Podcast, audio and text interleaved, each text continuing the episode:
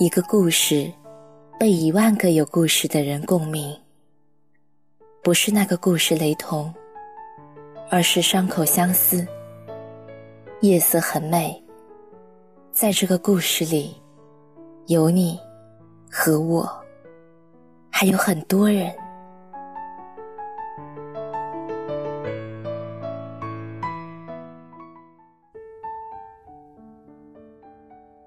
嘿，亲爱的你，晚上好，我是精灵。欢迎收听《夜色很美》。今天和大家分享的文章是林清玄的《不风动的景》。不要羡慕别人门头没有雪，自己挖一口泉涌的井才是要紧的事儿。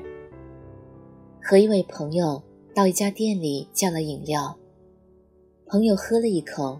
忍不住吃惊的惊叹起来：“这是什么东西啊？这么好喝！”我比他更吃惊：“这是木瓜牛奶呀！木瓜牛奶是什么做的？木瓜牛奶就是木瓜加牛奶，用果汁机打在一起做成的呀。”朋友理直气壮地说：“是呀，这是我第一次喝到木瓜牛奶。”真是不可思议的事儿，对我来说，一个人在台湾生活了三十年，而没有喝过木瓜牛奶，就仿佛不是台湾人一样。对我的朋友却是自然的，因为他是世家子弟，家教非常严格，从小的自由非常有限，甚至啊，不准在外面用餐的。当然，他们家三餐都是用人打理，出门有司机，叠被铺床都没有自己动过手，更别说洗衣拿扫把了。到三十岁才有一点点自由，这自由也只是喝一杯路边的木瓜牛奶汁而已。对生长在南台湾贫困乡村的我，朋友像是来自外太空的人。我们过去的生活几乎没有重叠的部分。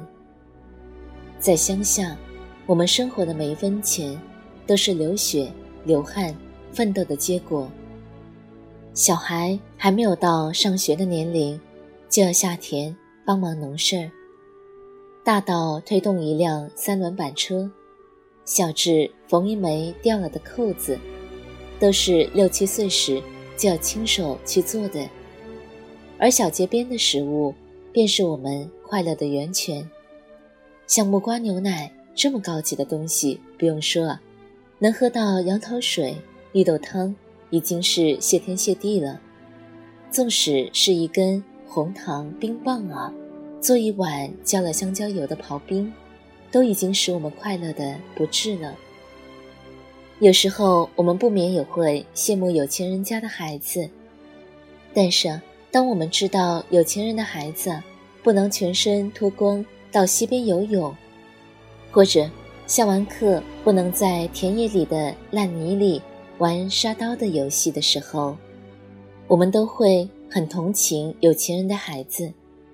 在我们那个年代的农村里，孩子几乎没有任何物质的欲望，因为知道即使有物质的欲望也不能获得，最后啊。也就完全的放弃了。无欲则刚，到后来，我们即使赤着脚，穿破衣去上学，也充满了自信和快乐。这其实啊，没有什么秘诀，只是啊，深信物质之外，还有一些能使我们快乐的事物，不是来自于物质。而且，对于这个世界，保持微微喜悦的心情。知道在匮乏的生活里，也能有丰满的快乐；便宜的食物也能有好吃的味道；小环境里也有远大的梦想。这些杯中之尊、剑中之美、小中之大，乃至于丑中之美、坏中之好，都是因细微愉悦的心情才能体会的。在夏天里，我深信。坐在冷气房里喝冰镇莲子的美味，远远比不上在田里流汗工作，然后啊，在小路上灌上一大碗好心人的奉茶。奉茶不是舌头到喉管的美味，而是亲情互相体贴而感到的欢喜。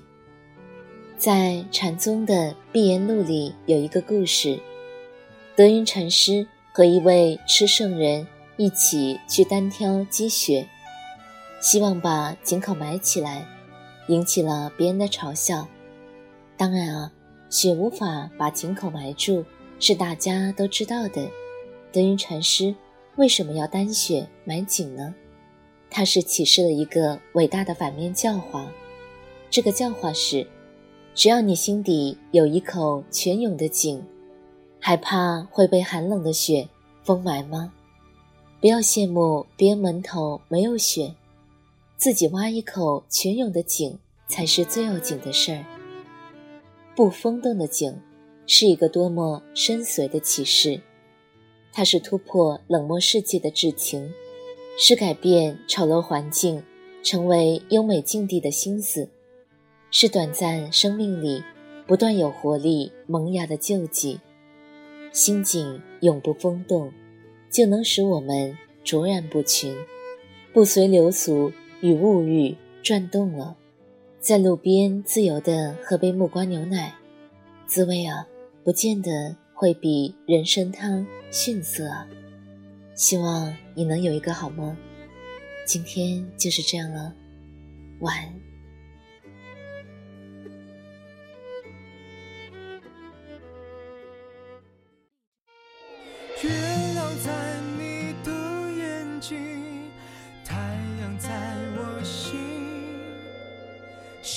在我唱这首歌，哦，只为你，想把所有烦恼都忘掉，做不做得到？你明白我心在燃烧，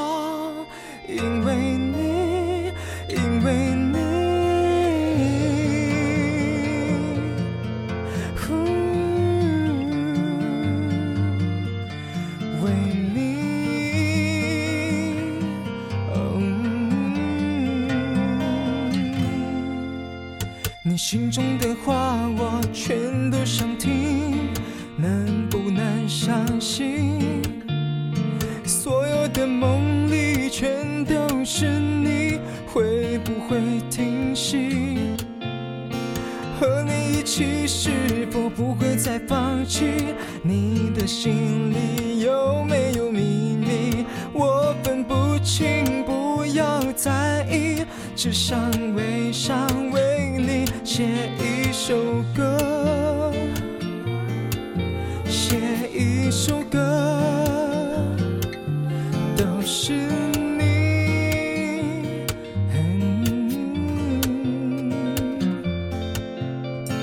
月亮在你的眼睛，太阳在我心。现在我唱这首歌，哦，只为。想把所有烦